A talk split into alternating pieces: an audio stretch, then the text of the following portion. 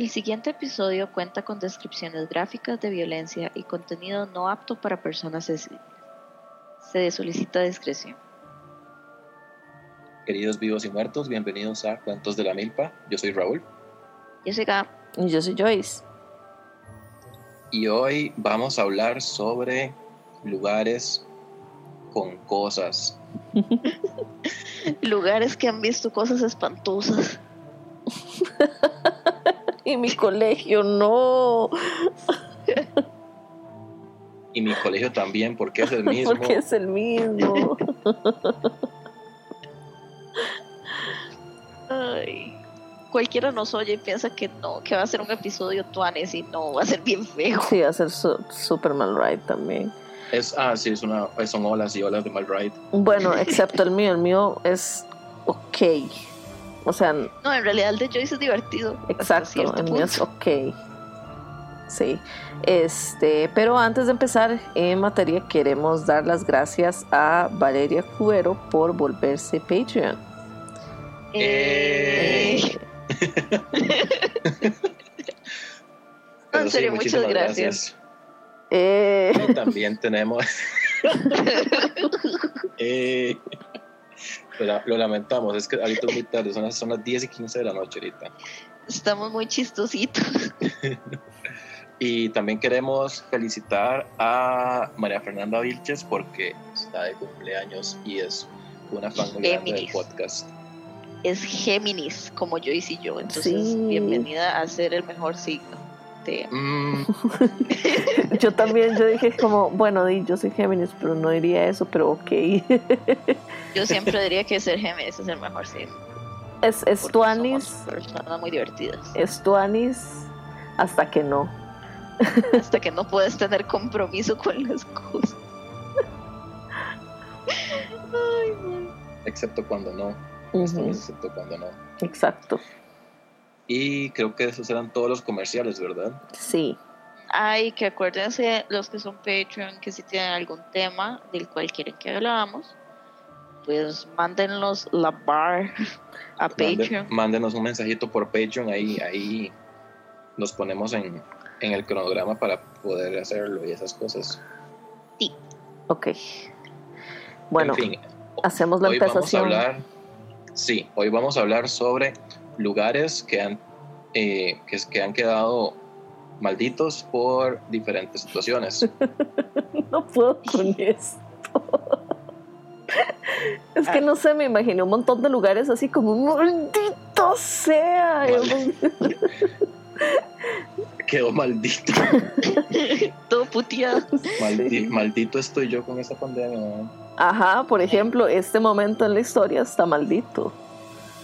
Ujú. Bueno, el 2020 en sí es un año muy maldito. Super Todo el cursed. año ha sido una basura. cursed. Y siguen Pero sí. pasando cosas porque, bueno, me voy, a, me voy a salir un poquito del tema, pero los tránsitos que vienen para lo que resta del mes son una picha. Son, están bien feos. Mercurio retrógrado en cáncer. Es como. Vamos a llorar todos. Si quieren saber más acerca de esto, por favor, sigan a Gael en Twitter. Ah, Ahora solamente va a ser su cuenta de pura astrología. ah, y shitposting. Ajá, pero estoy intentando mantenerme en la marca de eh, explicarles cositas de astrología. Ujú, Entonces, para que le den un. Perdón, es que iba a decir le den un follow, pero eso su- suena como que si les dijera que le den un follow, pero no. y yo menos cinco seguidos. Sí, volví al Twister, volví al Twister después de cinco meses de... Porque el, el twister jala de vuelta. ¿no? El Twister es una maldita adicción. Es un torbellino de Malride que te chupa y te succiona. En fin, ahora sí, volvamos al tema. Y volvamos al tema bien. Como saben, siempre que hacemos una serie de, de cosas, cada uno eh, escoge un, un tema, un bicho, un lugar, una persona y se las traemos aquí. Entonces es la misma dinámica de siempre. Eh, ok, entonces voy a abrir yo con el Hospital Psiquiátrico Byberry. Byberry. Jaja. Adiós, vaya. Adiós, vaya. Es lo único bonito que tiene este lugar. Y al revés, very bye. Sí. ok. Técnicamente llamado el Hospital Estatal de Byberry, Filadelfia, fue un hospital psiquiátrico localizado en el noreste de la ciudad de Filadelfia, en Pensilvania. La historia de este hospital inicia en 1903, cuando el estado de Pensilvania pasa una ley llamada la Bullet Bill, que requería a todos los condados un tipo de institución diseñada específicamente para el cuidado de personas con discapacidades psicosociales en su área. Eh, en respuesta a esta ley, la ciudad de Filadelfia compra el terreno de lo que serían los siguientes casi 60 años, 70, eh, el Hospital Byberry. Originalmente la tierra pertenecía a varias familias granjeras Amish y de otras comunidades religiosas y por, lo mismo originalmente se le conocía como la granja Byberry. El hospital abriría al público en 1907 y permanecería abierto, como ya dije antes, por casi 70 años. Eh, este hospital constaba alrededor de 50 edificios todos construidos a lo largo de los primeros 50 años eh, que existió. Tenía dormitorios masculinos y femeninos, una enfermería, cocinas, lavanderías, eh, edificios administrativos, una morgue y una capilla. Eh, originalmente era de administración privada y pasó a ser propiedad estatal en 1936 antes de la Segunda Guerra Mundial. Eh, y parece que cuando ocurrió esto, eh, las condiciones del hospital se volvieron deplorables. Entonces, y menciono lo de la Segunda Guerra Mundial porque eh, va a ser relevante más adelante. Y además porque en los libros de historia se comparaba a Iberry con campos de concentración nazis. Wow. Eh, de los testimonios más eh, importantes de este hospital cabe rescatar el de Warren Sawyer. Eh, Warren llegó a Byberry como voluntario. Entonces, durante la Segunda Guerra Mundial, si alguna persona, un hombre estadounidense, se negaba a formar parte del ejército, se le enviaba a diferentes lugares en vez de ir al frente a trabajar como un grupo de, de voluntariado, por así decirlo. Eh, entonces así voluntariado no voluntario. Sí, voluntariado no voluntario, ajá. Entonces vaya brete. Eh, cuenta Warren entonces eh, que habían varios edificios y en cada edificio ocurrían cosas espantosas diferentes, como temáticas. Wow. Ajá. El edificio. los edificios este, de, los sabores y cada sabor son diferentes sabores de tortura. Exactamente, es que así, tal cual. En el edificio A, los enfermeros lo apodaban la sala de la incontinencia porque a los pacientes los tenían constantemente desnudos. O sea, todos los pacientes que estaban en ese edificio siempre estaban chingos y eran cientos de cientos de personas en un espacio reducido, desnudos, donde era casi imposible moverse o caminar. Eh, no les bañaban o les dejaban salir del edificio, de forma que constantemente los pacientes se veían en obligación de hacer sus necesidades en el piso, consecuentemente embarrando las paredes y los pasillos.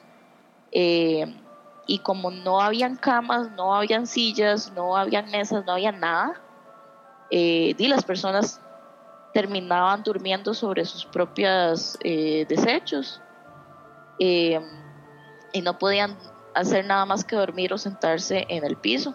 Y pues sobra decir que ahí también les servían la comida. Entonces era básicamente como, como vacas en un matadero, los tenían. Eh, y ese edificio era como conformado más que todo por hombres, eh, no violentos. Entonces, eh, sí, de hecho, si ustedes googlean, hay fotos de este edificio en particular y uno puede ver cómo las, las, las cañerías casi que fluían por los pasillos eh, y la gente nada más echada en el piso, desnuda, echándose a morir. Era, es bien feo. Luego de este edificio estaba el edificio B, que se le apodaba la Casa de la Muerte. Eh, ahí era donde se tenía a los pacientes violentos, eh, los cuales estaban eh, en una sala de este edificio se juntaban como filas y filas y filas de camas con esposas para amarrar a los pacientes cuando tenían ataques. en algunas ocasiones los pacientes se soltaban y atacaban a los demás, por lo que hubo varios homicidios en esta instalación. De hecho, eh, hay una ocasión donde un paciente desmembra a otro eh, y se tuvieron que recolectar los pedazos del cuerpo eh, de diferentes salas del edificio.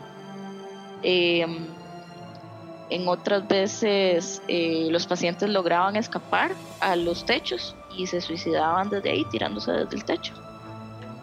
Eh, Warren, que repito, él estaba trabajando de, abro comillas, voluntario, cierro comillas, relata además como que habían muchos abusos y torturas de parte del personal del hospital como de manera directa.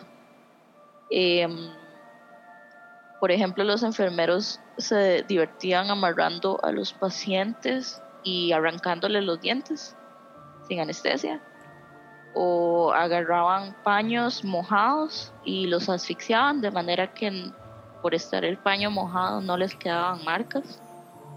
Em, también, también comentaba que muchas personas, muchos de los enfermeros que llegaban ahí, era porque eran constantemente despedidos de otros lugares donde trabajaban antes. Entonces, la gente que llegaba a trabajar ahí era gente que literalmente en ningún otro lado eh, los querían, entonces se desquitaban con, pues, con los pacientes.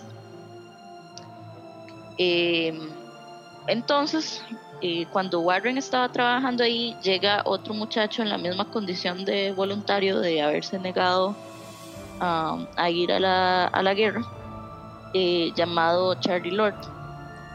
Charlie logra ingresar al hospital de manera infragante, o sea, a escondidas, una cámara para confirmar pues todos los abusos que se veían en este hospital y lograría entonces tomar 36 fotos en blanco y negro em, que luego las utilizó para eh, pues confirmar la historia con diferentes personas. Eh, de hecho, él le enseñó esas fotografías a la primera dama, eh, Eleanor Roosevelt, eh, la cual se horrorizó toda y entonces hizo como una promesa de intentar mejorar la salud mental en el país. Eh, le fue súper bien. Ajá, y le fue excelente y claramente la cumplió. Em, y todos los, toda la crisis de opioides como, hola. sí, no vimos nada. Em, y de hecho estas fotos fueron publicadas en la revista Live en Estados Unidos, que ese fue como el lo que inició el proceso de cierre del hospital, porque se hizo un escándalo nacional, eh, pues principalmente porque estaban en medio de, la Segunda Guerra Mundial, entonces venían las historias de los campos de concentración nazi al otro lado del Atlántico y bien, Estados Unidos estaba pasando casi que lo mismo en hospitales psiquiátricos. Entonces, em, el hospital que inició su, pues, su existencia en 1907 sería cerrado hasta 1990. Entonces, durante todos esos años pasaron cosas horrorosas eh, y hay diferentes testimonios. Si ustedes googlean como qué les hacían a los a las personas, hay un testimonio de una chica que decía que constantemente era abusada sexualmente por eh, los, el personal, por los doctores y los enfermeros, y que la mayoría de chicas que estaban en esa condición eran recibían el mismo trato. En su pico máximo de personas, eh, Byberry albergó aproximadamente a, a 7.000 personas en estas condiciones insalubres donde estaban desnudos, amarrados a camas. Eh, también otros testimonios relataban que los eh, enfermeros los drogaban al propio, entonces que pasaban la mayoría de sus días inconscientes. eh, porque los drogaban con novocaína para no tener que encargarse de ellos. Y sí, esa es básicamente la historia del Hospital Byberry en Filadelfia, para que vean los espantosos que pueden ser los gringos. Wow. Me parece increíble que esto pasara eh, hace nada. Sí, de hecho, fue los- cerrado en el 90, ¿no? Sí, de hecho las peores épocas son entre el 40 y el 60. Se, se dice como que esas fueron las peores épocas y que muchas veces tenían que llegar como la policía a sacar cuerpos y cuerpos porque la gente se moría. Y lo que pasaba es como que la administración del edificio tenía sobornados a agentes específicos federales, entonces les pasaban plata por debajo de la mesa y nadie pasa nada, aquí nadie vio nada cuando se hacían las inspecciones. He dicho que hasta- eso dejó de pasar también, ¿verdad? Sí, nada que ver con lo que pasaba. Sí, ahora Por eso es estamos que en el este- siglo XXI, eso no sucede. Por eso es que ese muchacho tuvo que meter la cámara y tomar fotos y publicarlas en periódicos para que la gente se diera cuenta de lo que estaba pasando, porque la gente del hospital tenía súper sobornados a todos en el gobierno. Y no se sabe si hubo, digamos, después de que cerraras, no se sabe si hubo algún tipo de cosa paranormal después de eso. Eh, sí hubo como un remonte eh, entre el 90 y el 2006, eh, como de gente que se iba ahí a meter a tomarse fotos y a hacer grafitis y cosas de esas, como a... Lo cual me parece súper desagradable a mí en lo particular, pero bueno. Sí, claro. eh, sí, Sí, sí, espantoso. es, es por puro morbo. Ajá. Pero, digamos, no es necesariamente que hubo un eh, cuestiones paranormales hasta donde yo leí, pero sí leí que la gente de Filadelfia realmente odiaba ese lugar eh, al punto de que se hizo una petición comunal de todas las, de las personas eh, para que lo demolieran y era un edificio que en realidad no era recomendable demoler porque tenía asbesto. Entonces, si se demolía, se creaba Sí, una sí, nube sí, de para la verga. Ah, Wow. pero que, que era tan espantoso como la vibra de las personas que vivían por ahí, que todo el mundo dijo como, no, voten eso, por favor, Preferimos el asbesto. Sí. preferimos el asbesto. Y lo último que supe es que ah, ahorita están teniendo un proyecto de desarrollo comunal ahí, como que van a hacer unos pozos para viejitos y así. Wow. Eso puede salir muy mal muy rápido. Sí, en dos Eso, eso suena como una película de terror. Eh, Sí, es como, esto es justamente lo que pasa en películas de terror como Poltergeist. Ujú. Así, tal cualito. Pero bueno, No esa fue. No sé si quieren moverse a uno menos horroroso. Exacto. Eso, Uy, entonces, entonces el mío no. Sí, lo que les iba a decir es como, bueno, ahorita vamos con un recreo.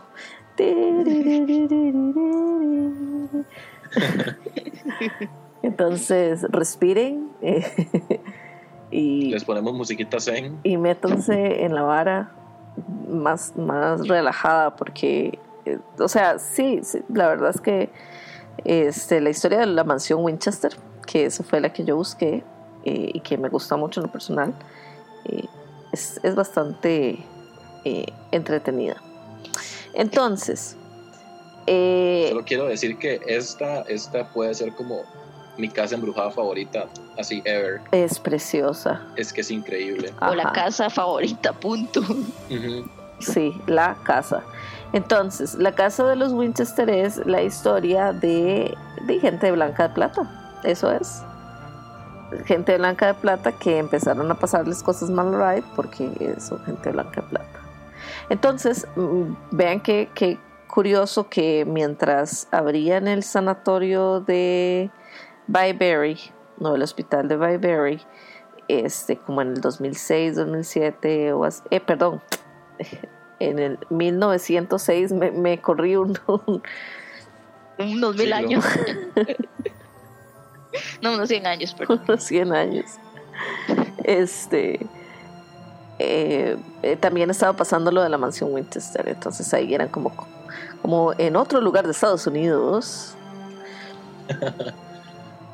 Ok, entonces, William Winchester nació en 1810 y fue ese empresario y político estadounidense, porque recuerden que también la gente de plata va muy de la mano con la política.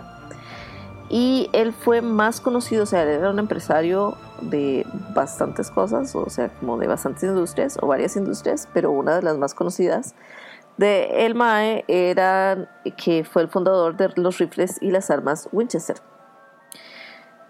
Em, como por ahí de 1881, bueno, él tenía su esposa Sarah Winchester, ¿verdad? Y ellos este, intentaron tener una hija, pero, o sea, la hija se murió de em, malnutrición o un, que se conoce como marasmo.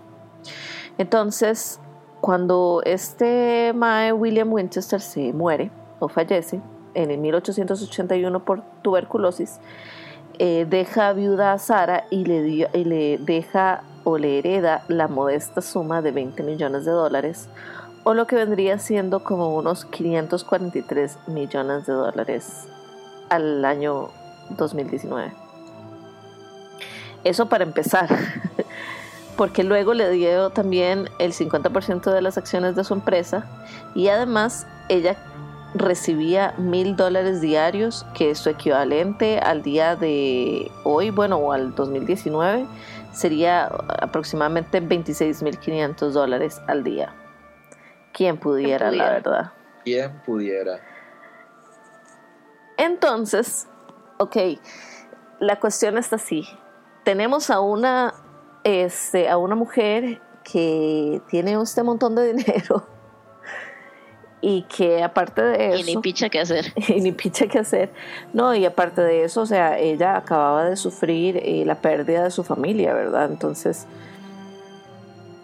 eh, realmente ella estaba en una situación muy mala mentalmente, o sea, ella sufrió mucho durante toda su vida este, por el fallecimiento de su familia y dice que poco tiempo después de que fallece su esposo, ella va a donde una medium en Boston. Lo que le dice es que, bueno, ella canaliza a su esposo y le dice que ella estaba maldita, o sea, como que el dinero que ella tenía y toda, toda la familia, el nombre Winchester estaba maldito eh, y que por eso ella tenía que huir de ahí porque como, o sea, como que todos los fantasmas de las personas que sus armas habían matado estaban persiguiéndola o iban a atormentarla o a torturarla por el resto de su vida. Entonces ella tenía que huir de donde estaba y viajar hacia el oeste, en este caso en California. Hay dos corrientes de pensamiento. Una dice que Sara quería irse porque estaba muy deprimida porque obviamente se murió toda su familia, eh, todas las cosas que ella conocía pues le, representaba mucho dolor y mucho sufrimiento, entonces ella dijo, bueno, no, la verdad es que aquí me voy a ir y voy a rehacer mi vida en otro lugar. Eh, y otra gente dice que no, que, que ella nada más pues se fue a donde está Medium y se tomó muy en serio lo que ella le dijo y creía que su fortuna estaba maldita y que necesitaba gastarla. Em, al final, ella se terminó yendo, independientemente pues, de las razones por las que se fuera, se terminó yendo a California y compró un terreno de 50 hectáreas en Santa Clara, una modesta, una modesta casa, un, modesto terreno de 50 acres, eh, perdón, de 50 hectáreas en, en Santa Clara, California. Eso ocupamos nosotros. El Chile. ¿Qué hacemos con 50 hectáreas? ¿Qué hace uno con tanto terreno? Una comuna, sí. 50 hectáreas son muchos kilómetros. Una comuna y una plantación de cosas. no. Este, ok, entonces. Ella empezó, o sea, en este, en este sitio ella dijo, bueno, aquí la cuestión es, voy a construir esta casa increíble. Y en ese momento de la historia em, estaba muy de moda em, este tipo de arte que, que, que, te dice que todas las cosas tienen que tener, o sea, como que, que si te rodeas de cosas cotidianas, pues entre más bellas sean las cosas cotidianas que te rodean, mejor porque te ayudan a subirte la autoestima y, te ponen en un mood mental mejor. Entonces... estamos hablando de la Bauhaus. No, eh, no, Bauhaus es, es, más adelante. Estamos hablando de... Ah, no recuerdo, pero es como... cayó la máscara. Sí, eh, sí, pero es como a finales de 1800, a principios de 1900. Entonces todo estaba lleno de estas, de estas, era como, como este rococó, ¿verdad? Pero no rococó porque era eh, ya eh, principios de siglo. Este, sino que todo estaba como lleno de, de filigranas y todo estaba, qué sé yo, si tenías un reloj, pues ese reloj estaba chapado como en oro y, y que si tenías... No, eso es más moderno. Ah. Ah, bueno, I tried. Sí. Este. Y entonces uno puede ver la casa de ella que es demasiado detallada, o sea, todos los rincones de la casa tienen un detalle, tienen maderas así exquisitas, tienen un, o sea, vidrierías increíbles. Este, ella o sea, empezó a construir y construir y construir. Y antes del terremoto de 1906, la casa llegó a tener hasta siete pisos. Entonces llegó este terremoto y ella decidió, o sea, no sé si tomarlo como un augurio o qué, dijo, no, voy a, en vez de hacerlo más alto, voy a hacerlo más extenso, o sea, como a la expansión del territorio. Entonces empieza a construir igual, pero ya como sin arquitecto, o sea, sin arquitectos. Ella, o sea, Sara nunca contrató un arquitecto, lo que contrataba era como personas que le ponían cosas y ella como que nada más se le ocurría poner esto por aquí, se le ocurría poner un cuarto por allá, este, por acá una escalera que no tiene sentido que va a dar a la nada. Aquí tengo una puerta que si la abres tiene una pared completa y aquí hay otra puerta que si la abres va a dar al vacío. Entonces como que empezó a tener todas estas cosas que nada más las colocaba y si no se veían bien nada más las quitaba como si fuera un videojuego. Como si fueran los Sims. Como si fuera Polly Pocket.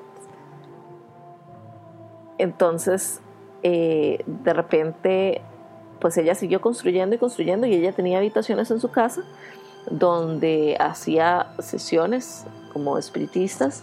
También a veces dormía en diferentes cuartos para como confundir a los espíritus.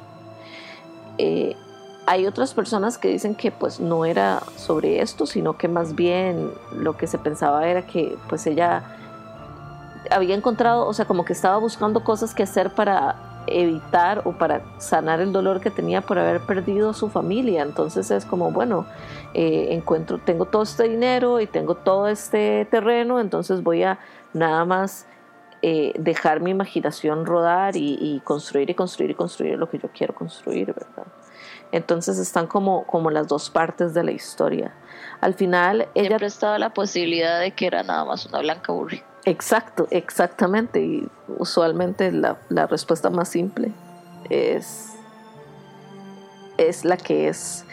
De hecho, ella era una mujer muy visionaria, o sea, y era demasiado práctica porque ella sufría de una enfermedad reumatoide que le imposibilitaba moverse.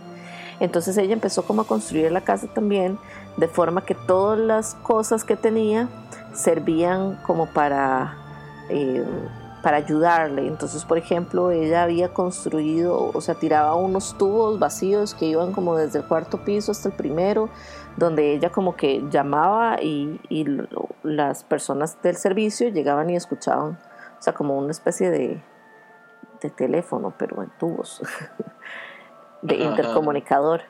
Este, también ella tenía como elevadores. Eh, tenía 161 cuartos, incluyendo 40 dormitorios, dos salones de baile, eh, uno que sí se completó y el otro que no se terminó, 47 eh, chimeneas, eh, más de 10.000 paneles de vidrio, tres elevadores y dos sótanos. entonces, realmente, o sea, ella le ponía un montón eh, a los detalles, le ponía un montón así como eh, si tenemos eh, chimeneas, las chimeneas tienen un, aparato mecánico que se lleva la, la ceniza y la bota específicamente en un lugar de la casa para que sea fácil limpiarlo, cosas así. Entonces realmente ella se dedicó toda su vida a que la casa también tuviera, o sea, le facilitara la vida. Entonces era como, como que estaba muy, muy adelantada su época también. Entonces al final ella falleció eh, de un problema al corazón cuando estaba durmiendo. Entonces al final terminó como, como falleciendo a los 80 años alrededor. Y esa es la historia de la casa Winchester. Ahora, eh, lo que se ha dicho es que, bueno, después de que ella falleció, como no tuvieron hijos, porque tuvieron una y, esta eh, murió de bebé, este, ella le había dejado la, eh, su, fortuna a una sobrina. Entonces, luego la sobrina pues llegó, vio lo que quería, tomó lo que quería y lo que no, pues lo, lo, lo ponía a la, no a la venta, sino como, ¿cómo se llama eso? Los auctions. Lo subastaba. Lo subastaba, exactamente. Entonces, eh, la casa pasó de dueño en dueño y aproximadamente, o sea, no, no dejaron de que se enfriara el cadáver. A los cinco meses de haber fallecido Sara, la casa estaba abierta al público para turismo, como para tours. Eh, y lo que se dice y se ha visto es que en esa casa asustan que en esa casa hay un montón de actividad paranormal. La gente llega y toma fotografías y salen un montón de orbes eh, o, rayos de luz o cosas así, este, eh, como paranormales. Yo como, como de fantasmas. tengo una pregunta. Tengo la pregunta de que si esto tiene lejanamente algo que ver con Supernatural. Es sí, es muy probable que hayan, se hayan inspirado en, esta historia para ponerles los nombres. Ok, si no, desde hace rato estoy como, ¿tendrá algo que ver? Mm, yo creo que más, más allá del nombre, no, yo vi la mayoría de Supernatural. Hasta la doceava temporada, que tenía que haber terminado en la quinta, pero no vamos a hablar de eso, ok. Es muy tabú. Hasta yo lo sé y yo ni siquiera vi eso súper tabú. Eh, pero sí, yo creo que es nada más como los nombres, el, apellido de los más. Eh, También, bueno, yo tengo entendido que en la mansión Winchester hubo ciertos cuartos que después de todo el despiche ya para cuando se abrió al público se cerraron, ¿verdad? Eh, sí, y también... El lugar es un desastre y uno se puede matar ahí en dos toques. Exactamente. Y aparte de eso también se dice, cuenta la leyenda, que eh, era tanta, tanta, tanta los muebles y las cosas que tenía Sara ahí, que cuando empezaron a sacar cosas duraron mes y medio sacando la cosa, las cosas en viajes de carro, así como ocho viajes de camión todos los días durante mes y medio. Nadie puede confirmar esa información, pero es algo que está ahí. Qué ganas de que les elotites nos patrocinen para pegarnos un Lorna investiga ahí, perdernos unos días. Bueno, primero tenemos que ver si vamos a poder seguir viajando, ¿verdad? Siempre se me olvida de que hay una maldita pandemia. Mi privilegio para que se me olvide. Sí, ahorita nada más ahorita mi, mi, próximo, mi próximo objetivo es nada más que nos vayamos a meter a, los, a las cosas que vimos en Chepe. Ajá, nada más. O sea, a los túneles. sí. Y demás cosas que hay en Chepe. Sí, exactamente. Ahorita. Y hacer el viaje para las brujas de Guanacaste. Sí. Ahorita el toque es ese, como ver si vamos a poder salir del país en algún momento cercano. Pero si lo logramos, sí, a mí me encantaría poder viajar a la, a la mansión Winchester eh, si ustedes pueden buscarlo en internet, eh, los tours que hay virtuales, porque la página web de ellos sale también, este, es increíble la cantidad de objetos y de arquitectura, pero es que se ve todo ecléctico, eso es lo que parece, como que agarraron un poco de todo y lo juntaron y lo metieron en una casa gigantesca. Con mucha plata, porque es Y- eso, es como, Y también lo, las, las historias paranormales que han pasado ahí son bastante rajadas. Me parece que hubo una de una chiquita que levitó una vez así, me parece. mm, no lo sé, no, no les traigo historias paranormales per se, solamente les traigo como el- la información en general de la casa y, y de qué es lo que se puede encontrar en ella y que deberíamos ir. Yo estoy demasiado listo para ir cuando deje de acabarse el mundo. Lástima que se acabe el domingo, Sí, Cierto. que podemos hablar un poquito al final del episodio para que no quede ahí colgando. sí, exacto. Sí, sí, sí. Ahora hacemos el comentario. Ok. Cerremos Ah, con Seguimos con... cerremos con otro bien feo. Ajá, cerramos con el mal ride que una vez más traigo. Puta. bueno, yo Es también... parte de tu marca. Sí, estoy viendo que sí. Eh, yo traje otro asilo, que es el Trans Allegheny, que estaba en Virginia, también en Estados Unidos. Y bueno, para empezar, para decirlo de una vez, voy a usar terminología que está en desuso, nada más porque es- así es como se le decía en la época, pero eso no es o sea, actualmente eso ya está en desuso y los- la terminología no es correcta. Pero se llamaba el asilo para lun- lunáticos Trans Allegheny y también se conocía como el Hospital Estatal Winston, que era un hospital que está actualmente abandonado, que operó por más de un siglo, desde 1864 hasta 1994. Wow. Ajá, ¿Qué, ¿Qué pasa en Estados Unidos? ¿Qué sucede Con los asilos Malbright con tanto tiempo de existir. con todo? Con todo en general, la Con verdad. todo en general, ¿cómo existen? Y bueno, actualmente ahorita el lugar nada más es atracción turística, pero cuando operaba era, eran así capas y capas de mal ride. Inicialmente se comisionó por la Asamblea General de Virginia y el presupuesto costaba de 125 mil dólares en 1850. Entonces eh, se tomó una propiedad de 269 acres y ahí fue donde se construyó. Lo importante de esto es que en el siglo XIX este tipo de sanatorios proliferaron por todas partes y, en- y se dice que la culpa de que eso haya pasado es que los colonos en, en Norteamérica trajeron muchas creencias y muchas supersticiones, las cuales como que fundamentaron que esto se, se diera, porque al final del caso los asilos como que se desvirtuaron porque empezó como, ah, sí, para tratar a las personas con desórdenes mentales, etcétera, pero terminó siendo más bien como donde iba la gente a votar la gente que no quería tener en la casa. Como no ocurre ahora, para nada. No, Para del nada. todo. Porque ya, por dicho, dejó de pasar también. Bueno, en Costa Rica pasaron una ley, eh, pequeño paréntesis, eh, creo que el año antepasado, para que no puedan hacer eso, pero creo que al final de cuentas esa ley terminó siendo contraproducente porque al final eh, empezaron a sacar y personas con discapacidad a la calle. Entonces, no sé. Wow, la, la gente sí tiene formas increíbles, cada vez peores de ser peores personas. Oh, sí. Exactamente, sí. Wow.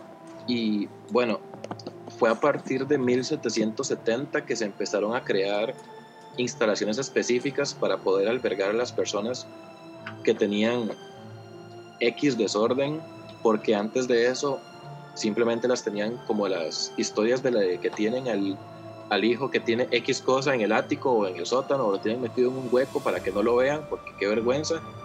Como el hermano gemelo de Bart Simpson. Ajá. Como Hugo. Perdón, eso fue lo que me vino a la cabeza. Sí, pero es que es un ejemplo increíble. Wow. Ah, bueno, el, el hospital tiene una forma de V y es este, de estructura con un aspecto gótico. Se construyó de esta manera con tal de que a las habitaciones les diera sol y les pegara como bastante viento, porque antes se pensaba que ese tipo de cosas eh, afectaban como la salud mental de la gente en gran medida. De hecho, también eso pasaba con la tuberculosis, que pensaban que el aire fresco los curaba. En fin, este, aquí empezamos con las cosas mal que salieron con este hospital porque durante la guerra civil en 1861 el hospital se fue invadido, todavía se estaba construyendo apenas y fue invadido y le robaron como 27 mil dólares en monedas de oro y encima de eso también se usaron las instalaciones para cosas como para albergar soldados y usaron ciertas formas, ciertas partes del, de, las, de la propiedad como establos y ese tipo de cosas. Esto es importante porque más adelante y también todavía de hecho hay historias de que salen fantasmas de la guerra civil, o sea, como con uniformes de la guerra civil, porque ahí hubo soldados y la vara y se murieron. Sí, eso Después, pasa. esas cosas que pasan en la guerra civil. Eh, también iba a mencionar lo de las enfermedades que se trataban, o sea, las excusas por las que metían a la gente. Y entonces, esto lo tengo aquí como un bingo porque aquí, aquí yo calzo en varias. Dice, la pereza, la masturbación, bipolaridad, infidelidad, superstición y la locura menstrual. Entre otras cosas. Wow. Ajá, entonces pasaba mucho que si había una persona que tuviera eh, lo que decía, lo que llamaban como histeria antes, la metían de un solo al, al asilo nada más para no lidiar con ese tipo de cosas. Y también porque el conocimiento psicológico en ese entonces era bastante rudimentario, ¿verdad? Sí. Entonces nada más el- las instalaciones se volvían como un, un tiradero de personas indeseables que se arrojaban para, para, no, para no tenerlas en la casa nada más. Inicialmente se estimó que iba a poder alojar 250 pacientes, pero se disparó acá a más de 2.000 personas a mediados de 1950. O sea, aproximadamente 10 veces más de lo que, la, de lo que el, el lugar aguantaba. Wow. Así es. Mae, los gringos no dejan de sorprender. De hecho, y si se, si se da cuenta, hay como un paralelismo con lo que dijo Gael, Ujú. porque es básicamente la misma historia, nada más que este un lugar en otro, en otro estado. Sí, Pero esto pasaba en todas partes. de hecho. Wow, qué, qué concepto. Es como mientras este, Sarah Winchester estaba ahí dándole a la construcción, habían en paralelo un montón de, este, de, sanatorios abriendo, hospitales mentales abriendo y haciendo este tipo de cosas espantosas alrededor de los Estados Unidos. ¿Mm? Ni hablar de las lobotomías ambulantes. Ay, que dicha que lo mencionó, que dicha que lo menciona, porque eso iba. Uh, oh no. Oh, sí, aquí, aquí es donde se hicieron las lobotomías con el, con el picayelos. Y la trepanación. Ay. Entonces, para las personas que no saben, el doctor eh, Walter Freeman en 1952 concluyó que había demasiada gente ahí y muy pocos recursos para mantenerlos. Entonces, como que inició un proyecto y propuso la, la operación Picayelo, así le llamaban, que era una serie de lobotomías No. con un, con un instrumento que básicamente era un picayelo, era una- un punzón de metal que se introducía en el ojo, o sea, como de- detrás del ojo, y se martillaba hasta perforar el cráneo y se dañaba la masa cerebral. Lo que se hacía era como desprender la, la corteza prefrontal. Ajá. Yo me he preguntado como, cómo ese mae llegó a la conclusión, o sea, cómo uno llega a esas conclusiones de si meto un picahielo en el ojo de alguien le estoy arreglando su vida. ¿Cómo, cómo Eran, uno brinca de una cosa a la otra? eran los 50, Obviamente. eran Sí, los pero 50, digamos, yo, la, yo veo a gente, alguien metiéndolo en picahielo. la, la gente estaba muy aburrida, eh, los hombres blancos heterosexuales estaban muy aburridos. Oh, vale, que eso no sigue sucediendo. No, para nada, ya cambiamos de eso. Eso y, ya no y también pasa. por la cuestión, y también por la cuestión de la academia, o sea, por pura reputación, la gente no, no le cuestiona cosas a otra a Exacto. los a los maes. Mm, Además, con los, los sujetos experimentales, ¿quiénes eran? Las personas marginadas. Sí, al final del caso era gente que Que no Que nadie- podía protestar. Exacto. sí y que no y que si pasaba algo, di, nadie se iba a dar cuenta. Sí, igual a nadie le importaba porque era literalmente la gente que ibas a votar. Ajá. Fue tanto así que este, este compa Freeman hizo 228 lobotomías en dos semanas. Hasta que la noticia se hizo pública y él tuvo que renunciar por la crueldad de los procedimientos. Eh, eh, a la hermana de Kennedy, eh, eh, pin para cuando hagamos el episodio de los Kennedy, pero a la hermana de Kennedy le hicieron una lobotomía, creo. Wow. Y, y de hecho fue por eso que Kennedy fue uno de los pocos presidentes en Estados Unidos que se interesó por la salud mental. eh, y luego se lo chingaron, ¿verdad? Ajá, claro, porque le caía en el patio de la casa. Sí, es que las, las lobotomías son demasiado impredecibles Sí, porque lo están haciendo casi que lo estaban haciendo a ciegas. sí.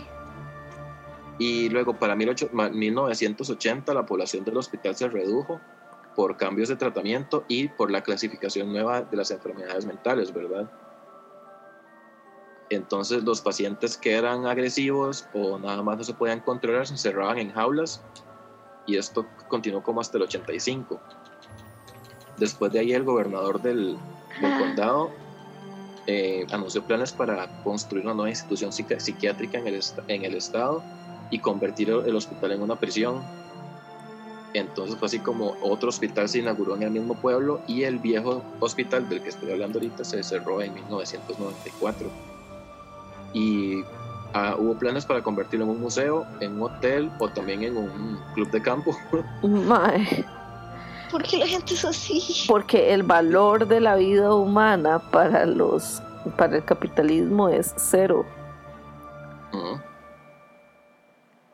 Que dicha que también eso dejó de pasar. Sí, no, eso jamás sucede el día de hoy. Todos esos lugares, bueno, no, la- a excepción de la mansión Winchester, pero cerraron hace poquito, cerraron en los noventas, qué puta. Mm, Sí, porque la O sea, o sea, mansión cuando- Winchester cuando sigue abierta, rollo ¿verdad? Existía. Ujú. Sí. Cuando estaba ese rollo ya existía. Mm. Sí, yo lo que estaba diciendo es que la mansión Winchester todavía sigue abierta. Bueno, ahorita no por el COVID, pero, pero sigue abierta hasta el día de hoy. Y siguen haciendo las remodelaciones hasta el día de hoy. Pero ya no es por la misma razón, obviamente. Mi cerebro de popó pensó pueden tenerla abierta durante el COVID porque el COVID se pierde ahí adentro. No, porque el coronavirus sale de noche. Ahora también sale de día, Raúl. Maldita sea. y bueno, el caso es que como que empezó a tener mala prensa el, el hospital hasta que se cerró. Tanto así que en el 85 se publicó un artículo que, donde denunciaban el sanatorio porque hubo inspectores y todo lo demás que encontraron el asilo sucio y descuidado con muchos pacientes desnudos confinados en salas con cuartos de baño manchados en heces. Ojo con la historia de Gael, que es, la, es exactamente lo mismo. Tenían algo esos enfermeros porque la gente hiciera sus necesidades en el piso, que putas. Igual y estas descripciones me suenan demasiado a una de las temporadas de American Horror Story. Tienes toda la razón. Ajá, o sea, igual todas las mismas descripciones, las mismas cosas que pasan, o sea, es como, como un, este, cabe para todas las tallas. Ujú. Y después en el 92, un, artículo en, en la Gaceta de Charleston volvió a relatar las condiciones en las que estaban los pacientes. Y ese mismo año, un paciente que se llamaba George Edward Bowdy se murió después de una pelea con otro paciente que se llamaba David Michael Mason. Y otro paciente que se llamaba Brian Scott B se suicidó y encontraron el cuerpo hasta ocho días después. Y bueno, finalmente después de, de más de 100 años se vieron obligados a cerrar las puertas. Entonces, como es de esperarse, hay demasiadas historias de fantasmas en este lugar. Que de hecho esta es la parte no mal right de la historia porque me parece demasiado adorable lo que voy a contar. Porque entre, hay muchos espíritus, o sea, se dice que hay una entidad demoníaca y por eso es que no recomiendan que vayan personas solas. Sí, de fijo. Al, asilo. Porque al parecer sí, sí, hay entidades que son bastante agresivas y se escuchan muchas cosas, tanto los, la gente del, de la guerra civil con uniformes azules que montan guardia en los pasillos y así. Se ven sombras, eh, se escuchan sonidos de botas y disparos de mosquetes. También hay uno, se, se dice que hay un psicópata que le decían Slewfoot, que sale en el baño porque ahí fue donde se suicidó. Y también aparece el espectro de un asesino serial que ataca a quienes visitan las jaulas del sótano. También se dice que se, pues, escuchan los lamentos de la gente que estaba eh, recluida ahí en las jaulas.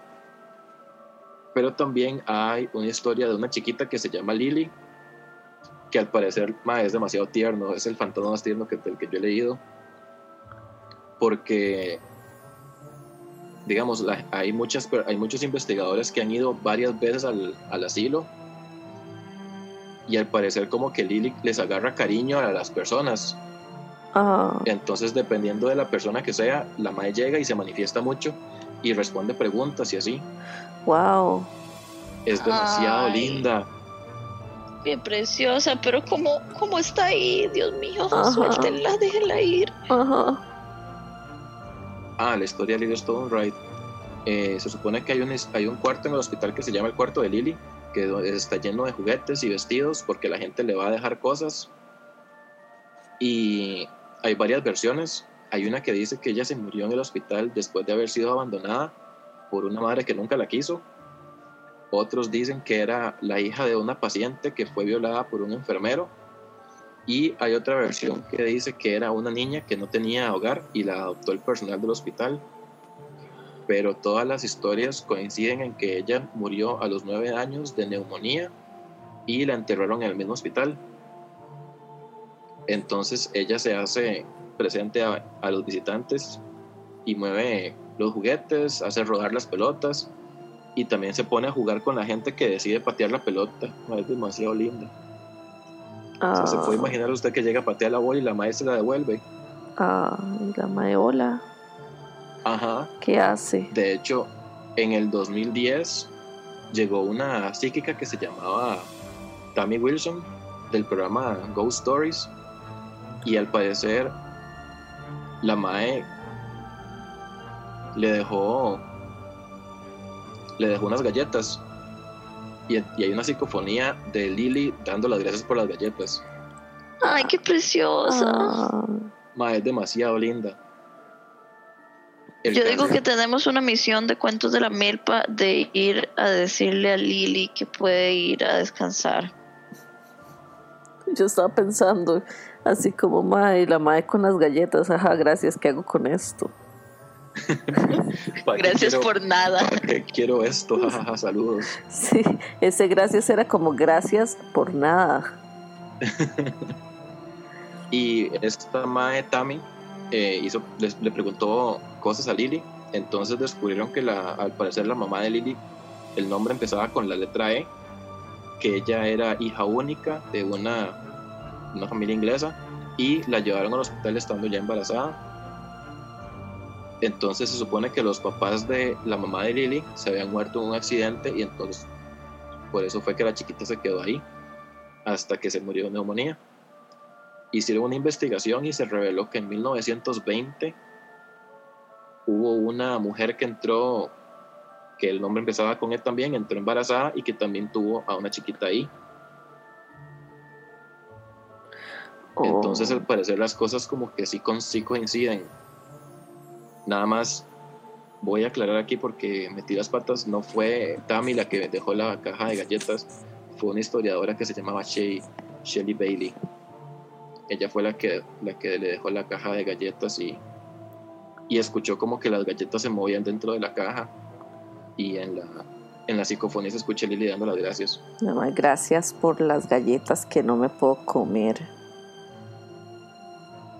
Saludos. demasiado wholesome, yo no puedo más.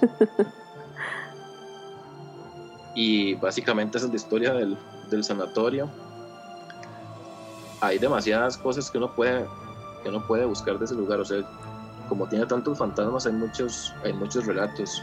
Es bastante. Pero me traje el de Lily porque es el menos mal ride. Es bastante denso porque, digamos, a mí me gustan mucho las historias de hospitales mentales y sanatorios por la cantidad de, de misticismo que siempre se les ha dado, pero al mismo tiempo también hay que mencionar que este tipo de historias y este tipo de cosas aparecen para quitarle la carga y el peso de crueldad y de falta de derechos humanos y de, tortura y de maltrato y de asesinatos que hubo en esos lugares. O sea, como que cuando los mistificamos y les damos esta carga espiritual o esta carga de, magia, por así decirlo, eh, es también un intento del, mismo sistema eh, de eliminar y borrar la gravedad de estos asuntos, ¿verdad? porque lo hace como más fantasioso. Exactamente, porque ya de repente ya no es un lugar donde asesinaban a las personas o las mantenían en condiciones infrahumanas eh, por cualquier cosa, o sea, pero es que era por, qué sé yo, porque esta persona era homosexual o porque... Eh, porque le vino la regla. Exacto, porque tuvo su menstruación y tal. Eh, entonces los vamos a tirar aquí y los vamos a, poner bajo de todas estas situaciones o condiciones completamente espantosas y crueles. Entonces es más fácil decir, no, mira, es que aquí asustan porque acá eh, este, cometían atrocidades, pero entonces lo que quedó, o sea, como que se descarta la importancia de las personas que estuvieron vivas en ese momento para darle más el paso y más la apertura a lo místico. Entonces eso es un problema muy grave que se da, pues, o sea, por eso es que ahorita podemos ver que, que no ha cambiado mucho nada, ¿verdad? Y es precisamente por ese tipo de cosas, como cuando habíamos hablado sobre los zombies o sobre los vampiros o cosas de estas que la misma gente blanca hace para poder justificar su racismo, su clasismo, su, su psicopatía hasta cierto punto. Y también que todas estas narrativas, que te digo, de asilos eh, eh, como, eh, como pues, puestos en películas de terror, como tipo American Horror Story, al final de cuentas nos hacen daño a las personas que tenemos discapacidades psicosociales. directamente porque entonces se ponen todos los estereotipos de que ah es que ese maestro está loco esa abuela está loca y, entonces lo metieron en el psiquiátrico y cosas de esas. Exacto. no es justo. Ajá. No es justo porque como persona que ha vivido ese tipo de situaciones, es muy desgastante tener que estar escuchando constantemente chistes o viendo películas donde nos ponen a las personas que han vivido por esos procesos como eh, personas peligrosas o etcétera, cuando en realidad lo que ocupamos es el apoyo social. Y es que también hay, hay demasiada desinformación al respecto con la salud mental y lo que realmente implica estar en una institución psiquiátrica. Exacto. Entonces todo eso conlleva una carga muy fuerte, una carga de, de, discriminación, de mitos, de... O sea, es, es, algo muy pesado porque también al igual eh, como se dan todas estas cosas, Asimismo, hay muchas personas que sufren de ciertos trastornos, que tienen miedo o tabú de acudir a centros de salud precisamente por este tipo de, de, situaciones, ¿verdad? De, retóricas que todavía se siguen hablando y se siguen mitificando. Entonces, también es muy importante como, ok, sí, es muy tuanis leer sobre estas cosas o investigar sobre estas cosas porque los temas son muy interesantes pero al mismo tiempo también hay que estar muy conscientes de que no se puede perder la importancia de, que esas cosas pasaron hace 50 años, hace 60 años, o sea, esas cosas no pasaron hace... hace menos de 30 años, ¿verdad? Porque eso fue en el 94. O sea, eso, eso, eso no pasó hace 100 años, eso no pasó hace 200, eso pasó hace nada. Entonces, eh, es muy importante tenerlo en cuenta porque entre más lo mitifiquemos, menos importancia tiene y se pueden volver a cometer los mismos errores. Porque la historia que no conocemos la repetimos. Sí, es que es muy importante, es lo que es básicamente lo que dijo Joy de, de quitarle el tabú a la cuestión de salud mental nada más. Porque yo estoy seguro que ahorita uno, uno le dice a una persona, le menciona un psiquiátrico y lo que se va a imaginar va a ser lo que salió en American Horror Story probablemente. Exacto. O va a pensar, no sé, en el Sanatorio Durán.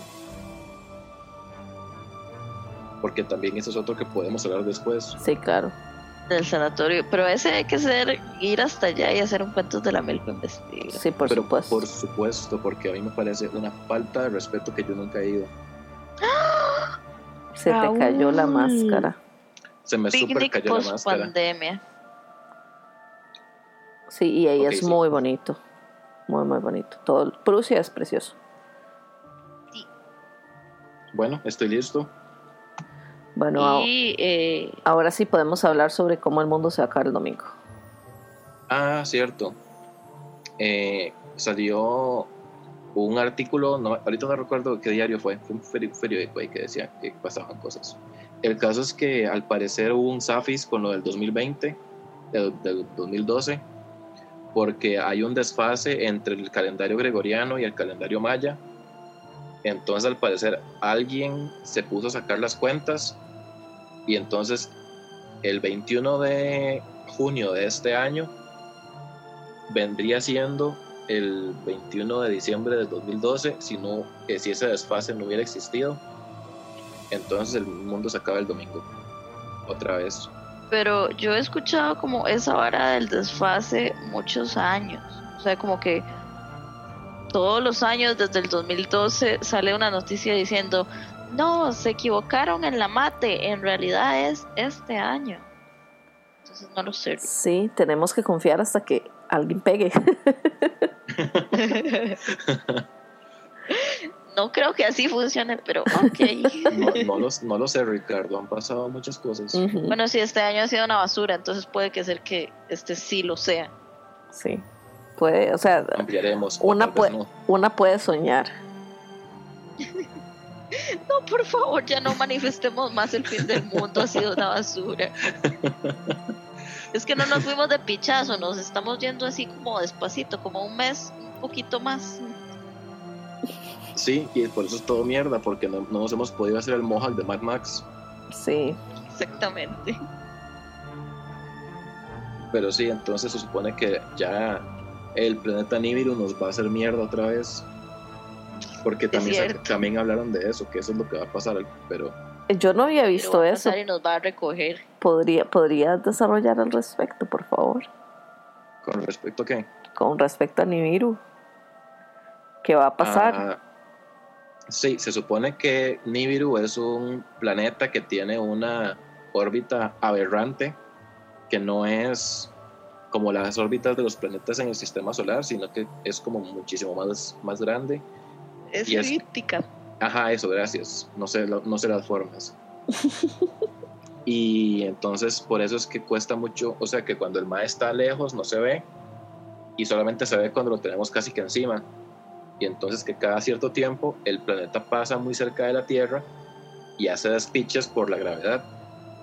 Y la gente, los nibirunianos nos recogen y nos llevan. Creo que había leído también. Ah, es como un Uber. Wow, ¿y eso va a pasar el domingo? Y yo estoy muy listo. Está lista, Joyce.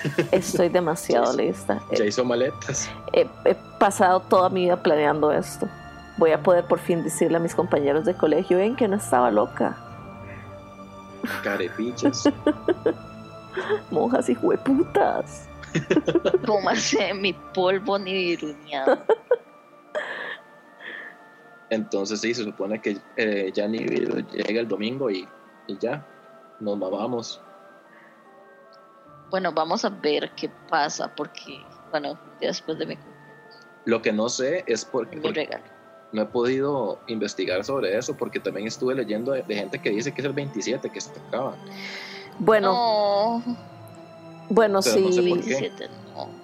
si no se acaba, o sea, si los hablamos el otro lunes, es porque este No se porque acabó por fin este sacamos un capítulo a tiempo. Sí, bueno, eso primero, porque. Attack, Pero attack. gracias, Gael. Wow, o sea, yo soy solo una chica Eh, me estoy tratando. basureando yo también. Soy, Like, yo voy en esa Au. Colada. Autoattack. soy solo una chica tratando de vivir una pandemia, ¿ok? Y yo no estoy muy agotado. Yo estoy ya, Sí. yo estoy muy cansado. Yo también estoy muy cansado. Sí.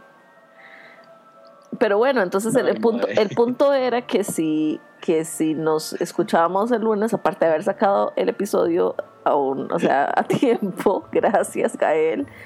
La estoy perdiendo. Tenía que decirlo, perdón. No se va a ver, a- o sea, no se va a ver acabado el mundo y lo dejaremos para la siguiente semana.